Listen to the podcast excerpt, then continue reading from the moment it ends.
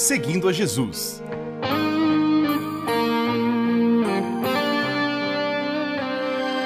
Na apresentação, Carly Friesen.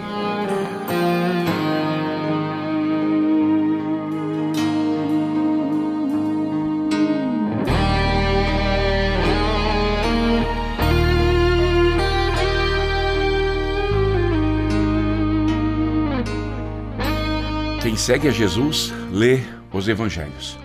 Vou ler um, evang... um evento registrado nos evangelhos. É o tema a ressurreição de Lázaro. Jesus ficou outra vez muito comovido. Ele foi até o túmulo, que era uma gruta com uma pedra colocada na entrada, e ordenou: Tirem a pedra. Marta, a irmã do morto, disse: Senhor, ele está cheirando mal, pois já faz quatro dias que foi sepultado. Jesus respondeu: Eu não lhe disse que, se você crer, você verá a revelação do poder glorioso de Deus? Então tiraram a pedra. Jesus olhou para o céu e disse: Pai, eu te agradeço porque me ouviste. Eu sei que sempre me ouves, mas eu estou dizendo isso por causa de toda essa gente que está aqui, para que eles creiam que tu me enviaste. Depois de dizer isto, gritou: Lázaro, venha para fora. E o morto saiu. Os seus pés e as suas mãos estavam enfaixados com tiras de pano, e o seu rosto estava enrolado com um pano. Então Jesus disse: Desenrolem as faixas e deixem que ele vá. Isso está em João capítulo 11, 38 a 44.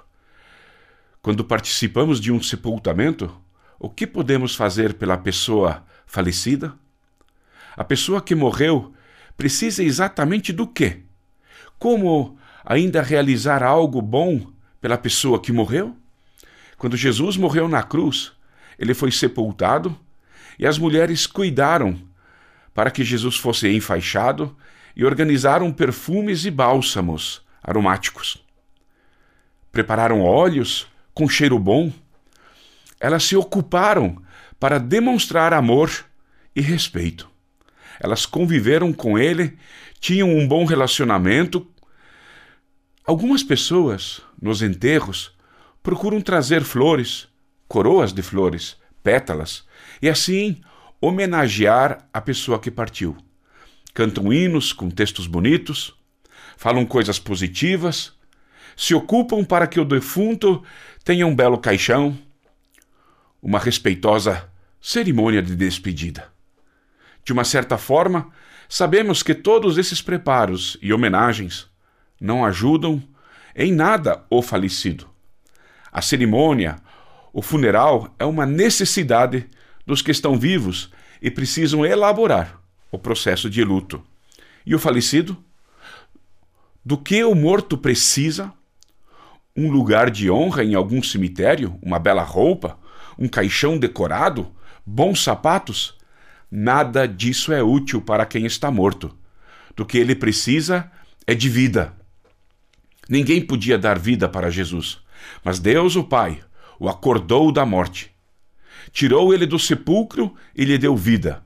Jesus declarou que se caminharmos com ele, teremos vida e vida eterna. Mesmo morrendo, ele vai nos dar vida no paraíso, na Sua presença. Ele nos ressuscitará e nunca mais morreremos. Vivemos cercados de diferentes pessoas, convivemos e nos relacionamos com muita gente. Nós podemos fazer coisas boas por eles, oferecer lindas ações sociais, mas na verdade talvez estejamos enfeitando e arrumando defuntos. É uma palavra dura, uma expressão quase cruel e arrogante, mas cremos que aqueles que não seguem a Jesus, não conhecem a Jesus, estão mortos em seus erros e delitos. Estão mortos em seus pecados. Quem vive no pecado está morto. O que devemos dar para as pessoas que nos cercam e que não têm Jesus é vida. Devemos dar vida para o nosso próximo. Essa vida somente Jesus pode dar. Por isso é tão importante levar nossos amados até Jesus ou levar o evangelho de Jesus a eles. Então Jesus afirmou: Eu sou a ressurreição e a vida. Quem crê em mim, ainda que morra, viverá. João 11, 25.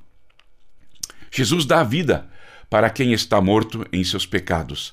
Ele me salvou e me limpou dos pecados que me matavam espiritualmente. Jesus me limpou e quer me usar para levar esse perdão e essa esperança para as pessoas que vivem perto de mim. Está escrito: antigamente, por terem desobedecido a Deus e por terem cometido pecados, vocês estavam espiritualmente mortos. Naquele tempo, vocês seguiam o mau caminho deste mundo e faziam a vontade daquele que governa os poderes espirituais do espaço, o espírito que agora controla os que desobedecem a Deus. De fato, todos nós éramos como eles e vivíamos de acordo com a nossa natureza humana, fazendo o que o nosso corpo e a nossa mente queriam. Assim, porque somos seres humanos, como os outros, nós também estávamos destinados a sofrer o castigo de Deus. Mas a misericórdia de Deus é muito grande e o seu amor por nós é tanto que, quando estávamos espiritualmente mortos por causa da nossa desobediência, Ele nos trouxe para a vida, que temos em união com Cristo. Pela graça de Deus, vocês são salvos. Por estarmos unidos com Cristo Jesus, Deus nos ressuscitou com Ele para reinarmos com ele no mundo celestial. Acabei de ler Efésios capítulo 2, do versículo 1 a 6. Continuamos seguindo a Jesus e anunciando a vida que está nele.